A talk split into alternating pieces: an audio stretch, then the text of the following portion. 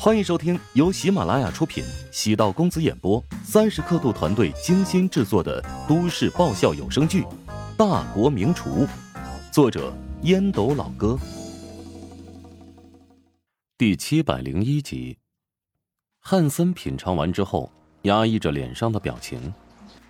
比起上一道菜，味道还要糟糕，尤其受不了豆豉的味道。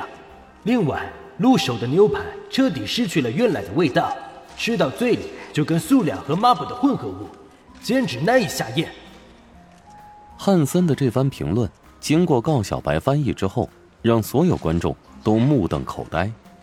这家伙有完没完啊！说话这么难听，真想撕烂他的嘴巴。哎，我在网上搜到一条新闻啊，就在两年前，他曾经就是恶意诋毁对手的食物，结果在比赛现场直接厮打在一起。当时啊，他被打掉了好几颗牙呢。没想到这家伙不知道吃一堑长一智的道理。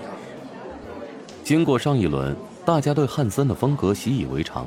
这家伙是狗嘴吐不出象牙，无论好吃还是不好吃，他都会用粗鄙的语言。攻击对手。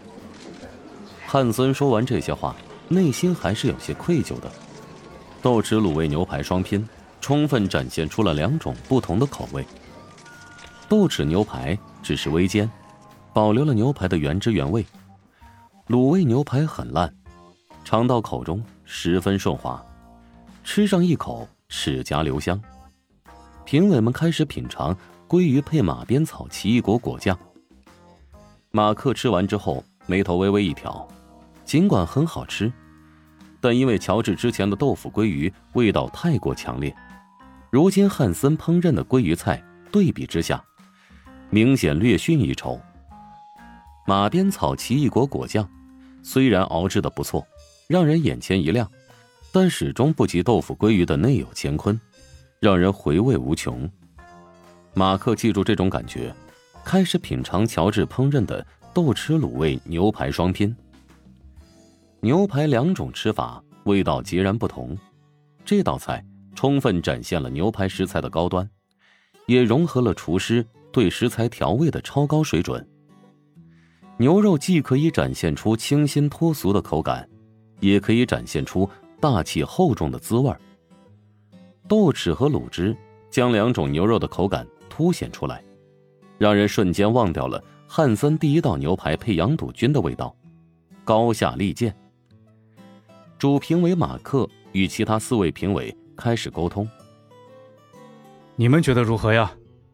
必须得承认，乔治比汉森更加专业和有创新能力。他烹饪的食物，无论是外观造型，还是释放出来的味道，都无可挑剔，让人刮目相看呢。这道菜，我依然得给十分。评委费洛朗叹气道：“其余几名评委纷纷给出了高分。马克作为西餐厨师，更偏向于汉森，但他必须得遵循公平。乔治的表现实在太优秀了。”马克拿着话筒：“乔的这道菜让我想起了在资料中看过的两道菜，其中一道菜呢，名叫美龄牛排，是民国官宦家庭的常见菜；另一道菜啊。”则是华夏建国初期宴请外宾的国宴中必有的豆豉牛排，这两道菜融合在一起，加上了创新，让人想起来中餐和西餐的完美融合呀。主评委马克不仅是个厨师，还是个美食家，对各国的餐饮发展有研究，对华夏的餐饮文化发展也格外留意。这几年阅读了大量关于华夏餐饮发展的史料，对中餐与西餐的融合格外留意，所以他能轻松的说出典故。乔治没想到主评委当中有人能说出自己这道菜的创意来源。这些评委还是有两把刷子的。从马克对乔治的重点关注，已经可以提前得知这一轮的结果了。当评委们将乔治的分数公布出来之后，全场爆发出雷鸣般的掌声。无可争议，乔治获得了五十分，而汉森第二道菜只获得了四十三分。前两轮结束之后，汉森总分已经落后乔治十分，只剩下最后一道菜是创意甜点。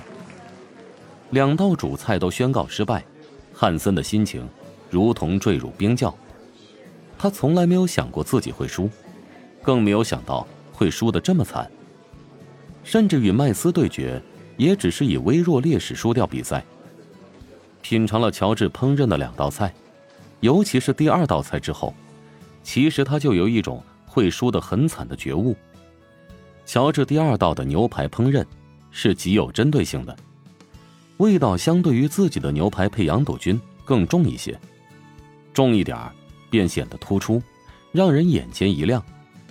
仔细回忆，自己烹饪第一道菜时，乔治似乎停顿了许久，怀疑乔治是故意跟自己错菜比试。错菜在规则允许范围内，但一般人都不会这么做。正常人都会跟对手比试相同食材。若真是故意错菜，有心算无心，也可以形成味道的差距，但前提是。要对自己的第一道菜有足够信心。汉森觉得，如果真是如此，那么乔治的城府也太深了点儿。但输就是输，没必要找理由。也是因为他自己太轻敌，根本没有考虑对方会采取战术。最后一道菜是创意甜品，对结果没有任何影响，但却是维护自己尊严的一战。汉森拿出了自己的看家本事。对西厨而言，甜品主厨的地位很高。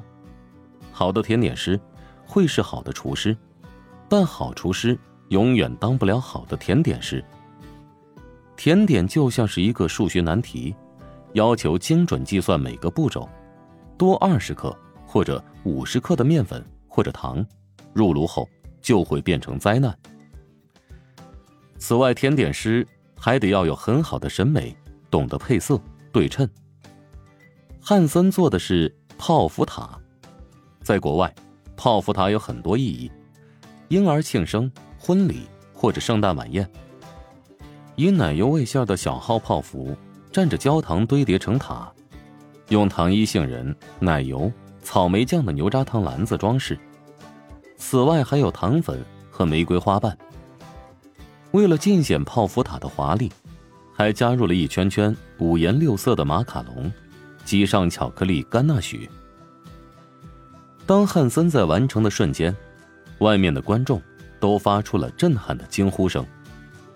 这个痞子厨师还是有两三下的，竟然在短短的几十分钟之内堆砌了这么一个奢华的泡芙塔。哎呀，我好想吃！喂，你是叛变了吗？哎呀，没办法，我的少女心啊！从视觉的效果来看，汉森制作的法式泡芙塔太有冲击力了。当搬出放在台子上的瞬间，一股焦糖的甜香味儿在空气中弥漫，场地很空旷，所有人都嗅到了特有的气息。汉森见乔治早已经准备好，耸肩：“抱歉，这次让你久等了。”前两道菜都是汉森在等乔治。等汉森站定之后，乔治才打开银色参照。汉森眼中露出惊愕之色。歌剧院蛋糕之所以被称之为歌剧院，是因为蛋糕像歌剧院的分布，自下而上有八层，内心重重叠叠，四层是蛋糕片，不能超过零点五厘米，中间刷层由咖啡朗姆酒糖浆组成，最上面是巧克力镜面，采用的是法芙娜黑钻石镜面，所以看起来比一般的镜面会亮。用来锁住蛋糕的水分，镜面上镶嵌着金箔，八层不同的味道完美融合起来。本集播讲完毕，感谢您的收听。如果喜欢本书，请订阅并关注主播。喜马拉雅铁三角将为你带来更多精彩内容。